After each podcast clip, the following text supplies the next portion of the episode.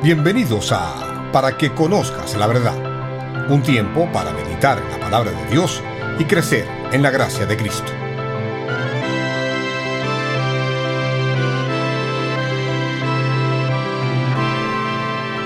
Hoy con el pastor José Carlos Hernández. Educar a un niño es toda una proeza. Hace varios días que intento enseñarle a mis hijos algunos principios de vida que son importantes. Cada día me doy cuenta que para ellos es muy fácil distraerse y dejar de seguir lo que les he enseñado para que vivan rectamente. Yo creo que todos nosotros nos parecemos a mis dos pequeños. ¿Cuántas cosas reclaman nuestra atención? Es muy fácil para nosotros vivir en este mundo y responder al llamado de las redes sociales, los movimientos culturales, al llamado de nuestro corazón o al llamado negligente del pecado, la comodidad, etc. En medio de tantas cosas que llaman nuestra atención en estos días, Lucas capítulo 9 nos enseña que seguir a Jesús es un llamado a reconocer su identidad, confiar en su poder y entregarse a servirle. Lucas organiza su material de una manera muy interesante. Los temas de los versos del 1 al 27 reaparecen como reflejos en un espejo en los versículos del 28 hasta el final del capítulo. De manera que en cada una de estas partes encontramos declaraciones acerca de la identidad, padecimientos, muerte y resurrección de Cristo. También vemos milagros que evidencian la incapacidad de los discípulos y el poder sobrenatural del Señor como la alimentación de los cinco mil y la sanidad del joven endemoniado. Y encontramos instrucciones en cuanto a la misión del reino de Dios, tanto al principio como al final del capítulo. De ello aprendemos tres grandes lecciones. La primera es que seguir a Jesús es un llamado a reconocer su identidad. Es clave para nosotros captar la importancia que tienen las declaraciones de Pedro y la transfiguración. Estos dos párrafos expresan tres afirmaciones importantes. La primera tiene relación con la identidad de Jesús. En el verso 20, Pedro declara que Jesús es el Cristo. Y luego en el versículo 35, la voz del Padre desde la nube confirma que Jesús es su Hijo amado, su Hijo escogido. En dos ocasiones, Lucas nos hace la pregunta, ¿quién es Jesús? en ambas ocasiones hay perspectivas erróneas. Unos decían que era Juan resucitado, otros que era Elías o alguno de los profetas resucitados. Todas estas ideas implicaban algo sobrenatural acerca de Jesús y su ministerio, pero no consideran quién es Él. Por elevadas que fueran cualquiera de estas sugerencias de la gente, eran insuficientes para expresar verdaderamente quién es Jesús. Él es el único e incomparable Mesías de Dios.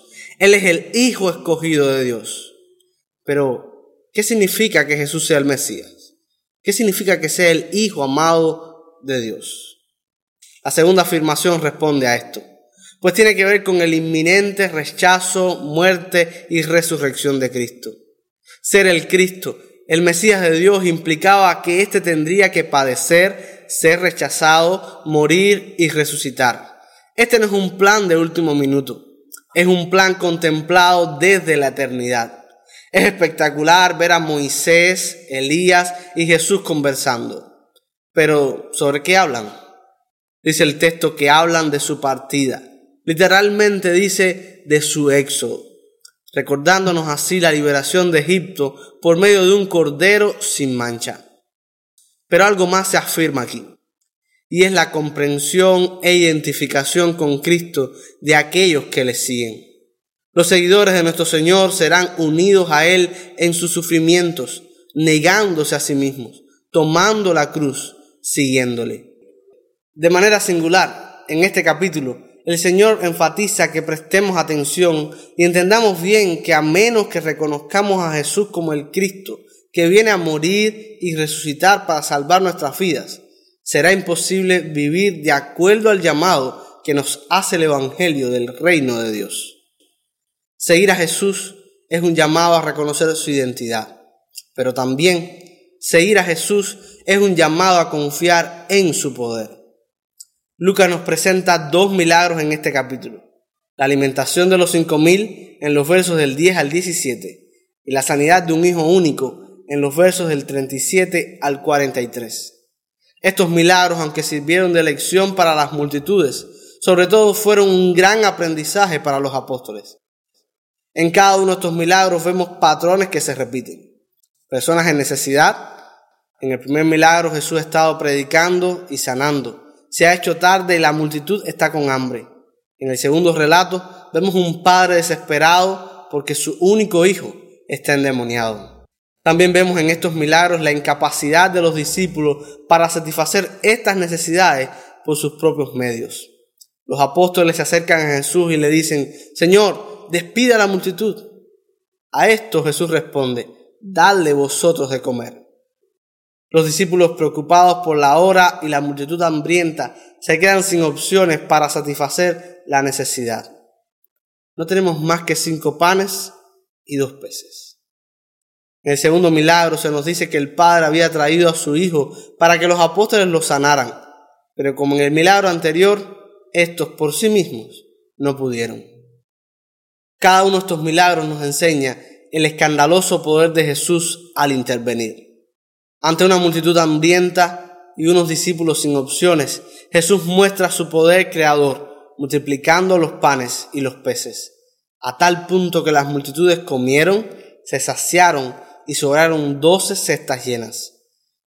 Luego vemos al Hijo de Dios descender de la gloria del monte de la transfiguración y con autoridad reprender al demonio, sanar al muchacho y devolverlo a su padre.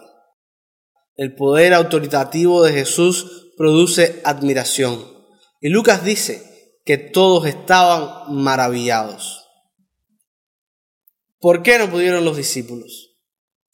A pesar de los muchos milagros vistos, a pesar de que ellos habían sido investidos con autoridad, los discípulos dudaron. Las multitudes se mantenían incrédulas al poder de Jesús. En medio de nuestro mundo caído con necesidades y dolor, es muy fácil dejar de confiar en el poder excepcional de Jesús y recurrir a estrategias humanas. Pero necesitamos recordar que cuando el reino de Dios sea completamente manifestado, no solamente la justicia perfecta será establecida, sino que cada necesidad y dolor será resuelto. Así que, como creyentes, que esperamos la plenitud del reino celestial, pero que ya disfrutamos de los beneficios de la inauguración y despliegue del mismo. Veamos vidas que confían en el poder de Jesús, nuestro Mesías, quien tiene la autoridad sobre todo y el poder para cumplir sus propósitos en nuestras vidas y en este mundo. Lucas 9 nos enseña que seguir a Jesús es un llamado a reconocer su identidad, a confiar en su poder y también seguir a Jesús es un llamado a entregarnos a servirle. El capítulo comenzó con el envío de los doce a predicar, describiendo el otorgamiento del poder necesario para cumplir la misión y las instrucciones a seguir durante la jornada. Hasta que en el verso 6 vemos que comienza la misión de predicar el Evangelio del Reino y sanar enfermedades. ¿Cómo fue la misión? ¿Qué fruto trajo? Lucas solamente nos dice que Herodes se enteró de lo que estaba pasando y eso lo dejó muy perplejo, pues pensaba que Jesús era Juan resucitado. Lucas no nos dice mucho sobre qué fruto trajo la gira de predicación y las sanidades de los apóstoles, pero al final del capítulo hace una extensa disertación de cuál debe ser la actitud de un discípulo que sirve en la misión del reino de Dios. Seguir a Jesús implica servir de una manera radical, diferente, y eso se hace cuando lo hacemos con humildad. Los discípulos han recibido poder y autoridad. Y el poder siempre hace que se nos suba la fama para la cabeza. Así que encontramos a los apóstoles en una discusión por saber quién sería el mayor en el reino. La disputa de los discípulos por quién de ellos era el más grande reflejó la actitud orgullosa que imperaba en su cultura. Así que Jesús usó la arrogante discusión de los apóstoles y la confesión de Juan sobre el desconocido que echaba fuera demonios en el nombre de Jesús para tratar con estos sentimientos que arruinan la unidad, que hace surgir la competitividad, revelan la depravación de nuestro corazón y rechazan la deidad. Entregarnos al servicio de Jesús es un llamado a predicar con misericordia. Los versos 51 y 56 relatan el primer suceso en el largo viaje del Señor a Jerusalén y cómo aprovechó la oportunidad que le brindó el rechazo recibido en una aldea samaritana y la reacción de los discípulos para enseñarles una profunda e inolvidable lección sobre la misericordia. Los samaritanos están rechazando a Jesús. Los discípulos se molestan y quieren rogar a Dios que los destruya. Jesús muestra misericordia yéndose a otra aldea. Si la gente rechaza a Cristo y a nosotros, no debemos pedir juicio. El juicio llegará algún día. Ese será un gran y terrible día. Así que mientras llega, nuestro trabajo es anunciar las buenas nuevas del Evangelio. Los orgullosos discutirían, los vengativos los destruirían pero un discípulo se marcharía, esperando que el Señor tuviera misericordia de ellos más tarde. Lucas nos enseña al final del capítulo cómo nuestra entrega se traduce en seguir a Jesús de forma radical. Eso se hace evidente cuando nuestro compromiso con el Señor es sin medias tintas. El pasaje ilustra tres aspectos que obstaculizan que las personas sigan a Jesús en su discipulado y misión el deseo de comodidad personal, el deseo de riquezas y el deseo de relaciones personales. Estas cosas no son malas en sí. El problema está cuando estas aspiraciones nos impiden mantener nuestro compromiso de seguir y servir al Señor. ¿Cómo está nuestra fe en estos días? ¿Quién es Jesús para ti? ¿Le estás sirviendo bien? Es posible que haya cosas que roben tu atención las necesidades, los conflictos, la incertidumbre, la enfermedad, el pecado u otras que ni siquiera imagino. Pero Lucas 9 nos enseña que la única manera de vivir en este mundo que quiere distraernos y alejarnos de Dios es atendiendo al llamado que Jesús nos ha hecho de reconocer su identidad como el Mesías de Dios, confiar en su poder sobrenatural y servirle con humildad, misericordia y entrega total. Pues escrito está, el que quiera salvar su vida sin seguir a Cristo, habrá perdido lo más importante y de nada le servirá lo que ha alcanzado en este mundo. ¿Y tú? ¿Decidirás seguirle rindiendo toda tu vida a Cristo?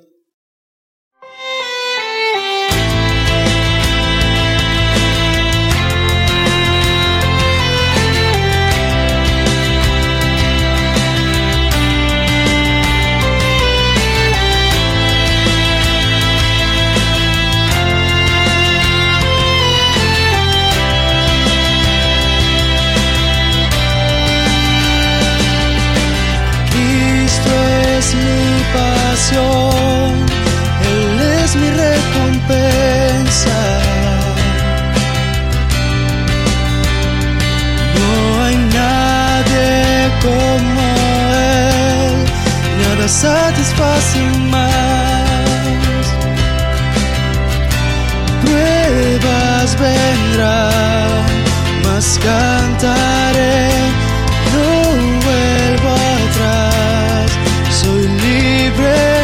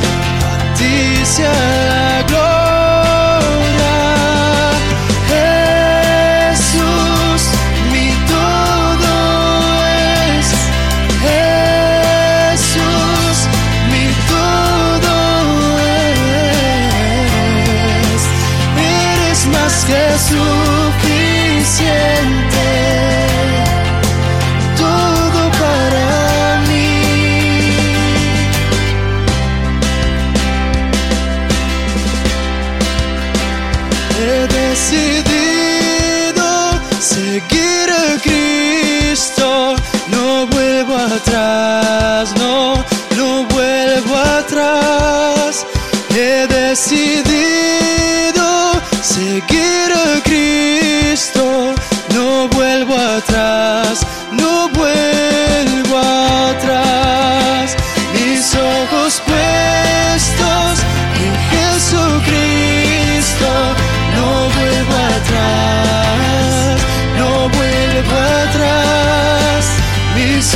split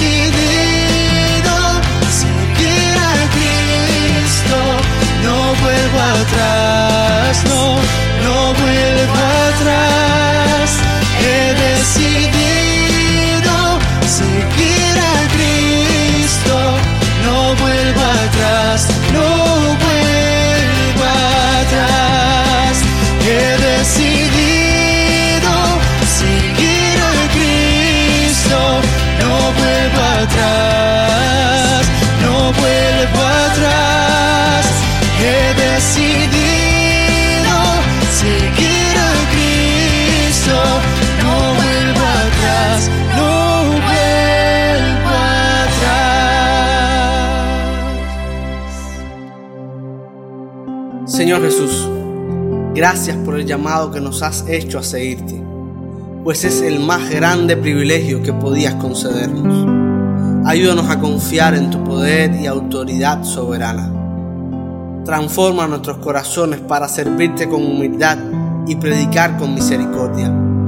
Permite que como iglesia seamos una comunidad de discípulos totalmente entregados a seguirte, llevando adelante tu glorioso reino. En tu nombre oramos. Amén. Gracias por escuchar este programa. Te animamos a meditar en las aplicaciones de este mensaje para tu vida y te invitamos a sintonizarnos nuevamente para que conozcas la verdad.